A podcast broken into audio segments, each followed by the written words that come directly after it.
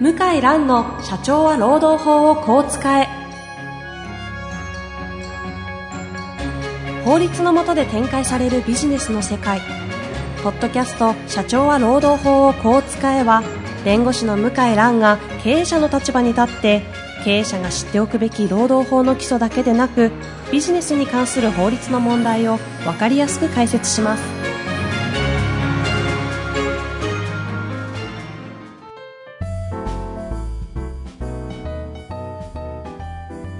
こんにちは、遠藤和樹です。向井蘭の社長は労働法をこう使え。向井先生、本日もよろしくお願いいたします。はい、よろしくお願いします。さあ、今日はですね、向井先生がたまたまあの経営者の方とお話をした時に、はい。まあお話をされた話がなんかこう、すごい受けたというか、はい。そんなことがあるんですかというのですごい盛り上がったということだったので、はいちょっとせっかくなんで、ポッドキャストでそれをやってみましょうかということでね、はいまあ、向井先生の持ち込み企画ということでやっていきたいと思います。はい。で、どんな話だったんですっけあの、じ、自由と正義っていう雑誌があって、自由と正義。すごい名前。すごいタイトルですね。えー自由と正義っていう雑誌は、弁護士会の公式、なんです会員向けの雑誌で、無料でもらえる、ですね。弁護士登録をされてる方され々。てれば、配事られるん務ですか所に届くんです。えいろんなあの、新しい法律とか、まあなんか、うんまあなんだろうな、まあいろんな、うんまあ結構公益的な内容が多いですかえね。うんう。うん ん日常業務と直接関わるのはむしろ少ないかなという感じで、僕はあんまり読まないですけど、あいや、 そうなんですね。読まない。ええあだけど、まあ皆さん必ず目を通す欄があって、それは何かっていうと、うんうん一番最後の10ページから20ページぐらいで、懲戒処分を受けた弁護士っていうのが出るんですね。そんなの載せられちゃうんです載かせられちゃう。あの、僕ら弁護士は、監督官庁がないので、弁護士会が懲戒権を持ってるんですねうー。ん。弁護士会自分自治自治と言って、弁護士会が自分で所属弁護士を懲戒処分する仕組みになってるんでほうす。ほうほで、懲戒処分された弁護士は、すべて広告しないといけなくて、実名が載ってるんですね。う。あ、もうじゃあ、世の中に出ちゃうんですね。出ちゃいますよね。自由と正義市販もされてる。市販というか、日弁連に言えば手に入るはず、お金払えば。へえ。確か。という雑誌、雑誌はっいていいんですかそあうって。懲戒処分の弁護士の先生が載す。結構毎月ですよね。毎月で。す、月刊誌。毎月出たりしてるもんなんですか毎月いるんですね。あそうなんですねない月はないですうね。ん。今まで14年間見てきたけど、毎月何らかの処分を下ってる先生がいますね。ああ、やっぱそこは見るんですね。見ますね。ええまあ明日は我が身というか。あ はい。あ、そんなこともないと思いますが。そんな中で、はい。その中で、はい。まあ、最近傾向がいろいろ変わってきて、お客さんの預かり金を横領するとかは昔から残念ながら一定程度の方いらっしゃってですね、それはへえまあ本当に、うんまあ情けない話なんですけど、最近はですね、事務所内のトラブルが結構あります。弁護士事務所内のトラブルでそう。懲戒系の話が出るんですか事務所内の労働問題。こここに来て労働問題の話になるわけですね。で昔は、事務職員と雇用弁護士、経営弁護士、所長弁護士、ボス弁って言われるやつそですかう。の、いざこざ。はい。これありました。今は、勤務弁護士なんですね。はあ、はあは勤務弁護士と所長弁護士で、所長弁護士が懲戒請求されると。で、今月号と先月号、立て続けにパワハラ案件が書いてあって、あ、へえ。え、まあ弁護士の、要は所長弁護士が、はい。勤務弁護士にパワハラをしたっていうのでそう2ヶ月連続。はですね。勤務弁護士、そうですね。はい。あはあはあえ、これはちょっと、あまりに放送回がわからないんですが、なかなかないことなんですかいや、いっぱいありますよ。パワハラなんて、うちの業界は、もう、昔からいっぱいあるんじゃないかな。懲戒として出るのがないってことですかうん。表に出ることなかったですよあね。やっぱそうなんですね。そう。今は出ますね。 2ヶ月連続ですもんね、今回。うん。まあ、同じ先生じゃないですけどね。もう地域も、弁護士会も違いますけど。いやー、で、内容がですね、はい。まあ、長時間労働させたと。ほうほで、残業手当は定額打ち切りとする違法な残業手当を設けて、事務職員に残業代を払わなかったと。う。うん、うん、っていう事務職員と、あとは、えー勤務弁護士に対して、関西弁を使うなと。関西弁の使用禁止をしたり、うん。うん、うん、うん。懲戒処分等複数回行うなどして、使用者としての優越的地位を利用した従業員に対する嫌がらせ行為を必要に行ったということで、ある先生が戒告処分になってますね。へえ。そあの、ちょ、ちょ、実際こういうのって実態に即した感じになるもんなんですかだとしたらすごい、なんか俗に言うパワハラですね、これ。う。そうですね。わかりやすいパワハラなわか感りじがやしますすがいですね。関西弁の使用禁止したり、懲戒処分等複数回行うなど、使用者としての優越的地位を利用した従業員に対する嫌がらせ行為を必要に行ったうんとうんうんいうことでですね、えはい。あの、表に出てきてましてえ、はい。で、あとは今月号はですね、えーあ、これ先月号なんですね。これ先月号。ええ今月号ですね。今月号はいですね。えー退職する勤務弁護士に対して、うんうん。まあ退職することがちょっと気に入らなかったんでしょうね、うん所長先生はですね。えーその退職する勤務弁護士が、部合給を前払いでもらってたらしくって、おうおうでその部合給を返せと。こういう話になった時に、うん。これはお前はお金を返せないだろうという趣旨で、破産宣告の申し立てをすると。で就職先の事務所に請求するぞと。うんうんうん。弁護士生命が絶たれるに等しいぞという言葉を用いて、退職する勤務弁護士に恐怖心を抱かせたことが、懲戒10になると。ほう。戒告処分と。あ、開国処分だ。これもだから、何ですか退職する人を引き止める。まあ、パワハラの一種ですよね。これ、パこれはパワハラなんですね。うん、パワハラですね。うーん。パワハラの一種ですね。辞める人を引き止めるときに、まあ、こう恐怖心を抱かせる。はああ、そっかそっか。え、ちなみにこれ、ちょっと話はずれるかもしれませんが、い。部合給を前払いしてて、はい。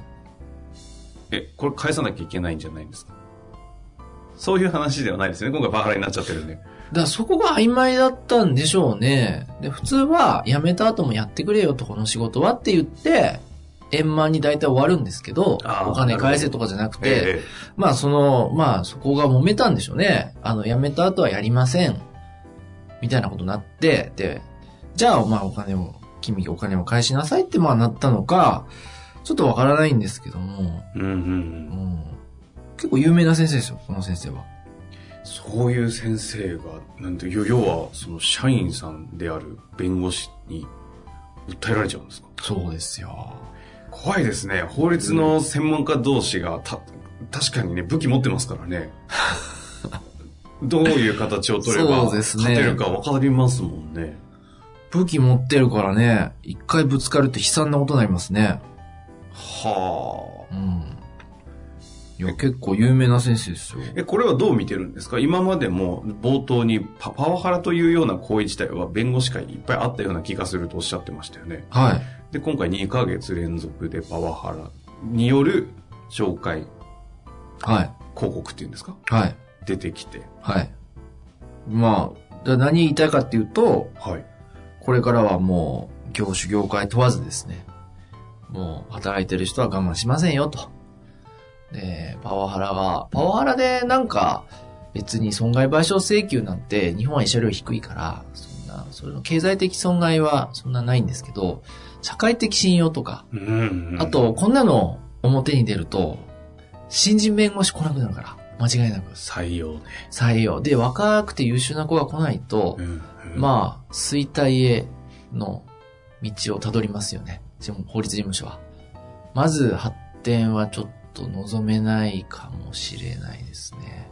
長期的な発展はね。まあですよね。うんその国家これ資格実名載って、ええで、なんかその、この自由と正義をインターネットに書き写す人がいるんですよ。あ、そういうことをされてる方が。うんいいて、ええあの、昔からこの、なんか、そういう方がいてですね。で、僕、あの、簡単に見れるんですよ、今。自由と正義買わなくてあも、ほうほう誰が懲戒処分受けたかっていうのは、もう実名で書いてるからあ、じゃあ、もうネット上に上まがあっちゃっもうてる無わけ料で見れゃちゃうの。昔はね、見れなかったけど、今はもうインターネットのブログにこう書いてる方がいて、読めちゃうんですよね。あのネット上に、コンビニとかの、あの、アイスクリームとか売ってるところに寝っ転がって写真投稿したみたいなのがあったりしたじゃないああ、ありましたなんかね。ああいうのが一生残るのを、なんかデジタルタトゥーみたいな言い方あ、デジタルタタトゥーってさ、今。トゥーなんかそれに近いですよね。そのそうですね。だってそんなのコピーしたら、無限に消せないからね。コピーして、アップして、コピーして、アップして。デジタルタトゥーになっちゃいますね。怖い一生消えないですよね。ですよね。うん。えーやっぱりもう放送回も時代とともに、こう、今までの常識は通用しないという感じになってきてるん。通用しないですすね。もうこれから増えるんじゃないかな。うん勤務弁護士の方が請求するっていう事案が。まあ、でも弁護士の先生って法律分かってるから起きやすいですよね。やろうと思ったら。やろうと思ったらできだまっす。てエビデンスと揃え方も知ってるし、出るし。どうやったら多分通るかも大体感覚わかりますもんそう、ね。あとはまあ、独立すればいいから、独立して自分で稼げれば、別に気兼ねなく、そうやって懲戒請求しても、社会的報復を受けても困らない、その強い所長先生とか、報復嫌がらせとか仮にね、まあ受けたとしても、なんとかなっちゃうんですよねう。ーん。うん。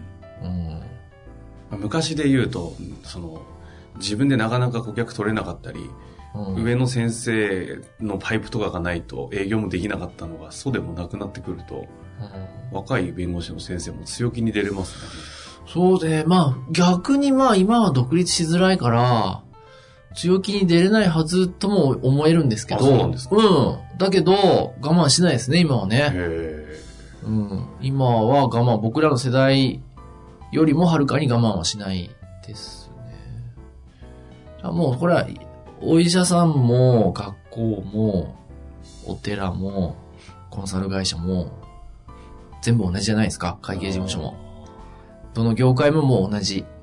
で、ある日、内部告発されて、社会的信用を失い、人生が転落すると。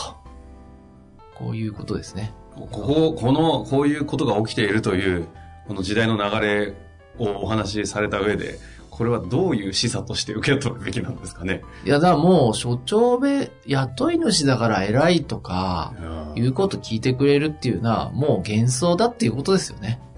単に役割でやってるだけであって。その権威とかうん立場とかそのそうポジショントークとしての振り回しているとこういうことが起きる世の中ですよと。だからもう、気使って接し、人間として接しないと、はいもう痛い目見ますよっていうことですよね。懲戒処分受けるとね、もう公職とかつけないんですよ。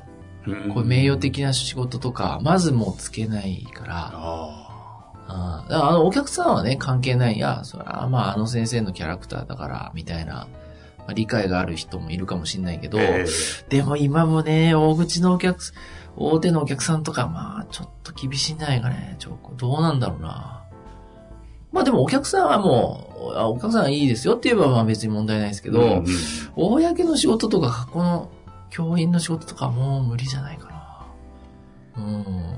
まあ、という、こ う時代の流れを、弁護士の社会という観点からちょっとお伝えいただきましたが。うんですね。だからまあ、ど、どこの業界でもまあ起きますから、経営者の方は気をつけまあ、て特くださにいと。そうですよね、社長だからっていうことは通じないと。通じないですよね。だ例えば、従業員半分一斉に辞めたらもう、あっという間に倒産の危機になる会社なんていっぱいあるから、世の中には、中小企業は。もんう本当に気遣いながら発言しないと、もう危ないですよね。ねまあ、というわけでですね、まあす今回のその紹介広告ですかは別にあのネットで調べる必要はないと思います が、い。そうですね。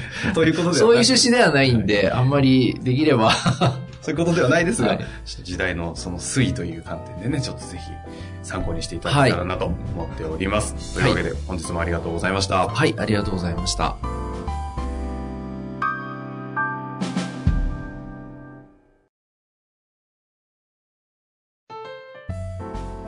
本日の番組はいかがでしたか番組では向井蘭への質問を受け付けております。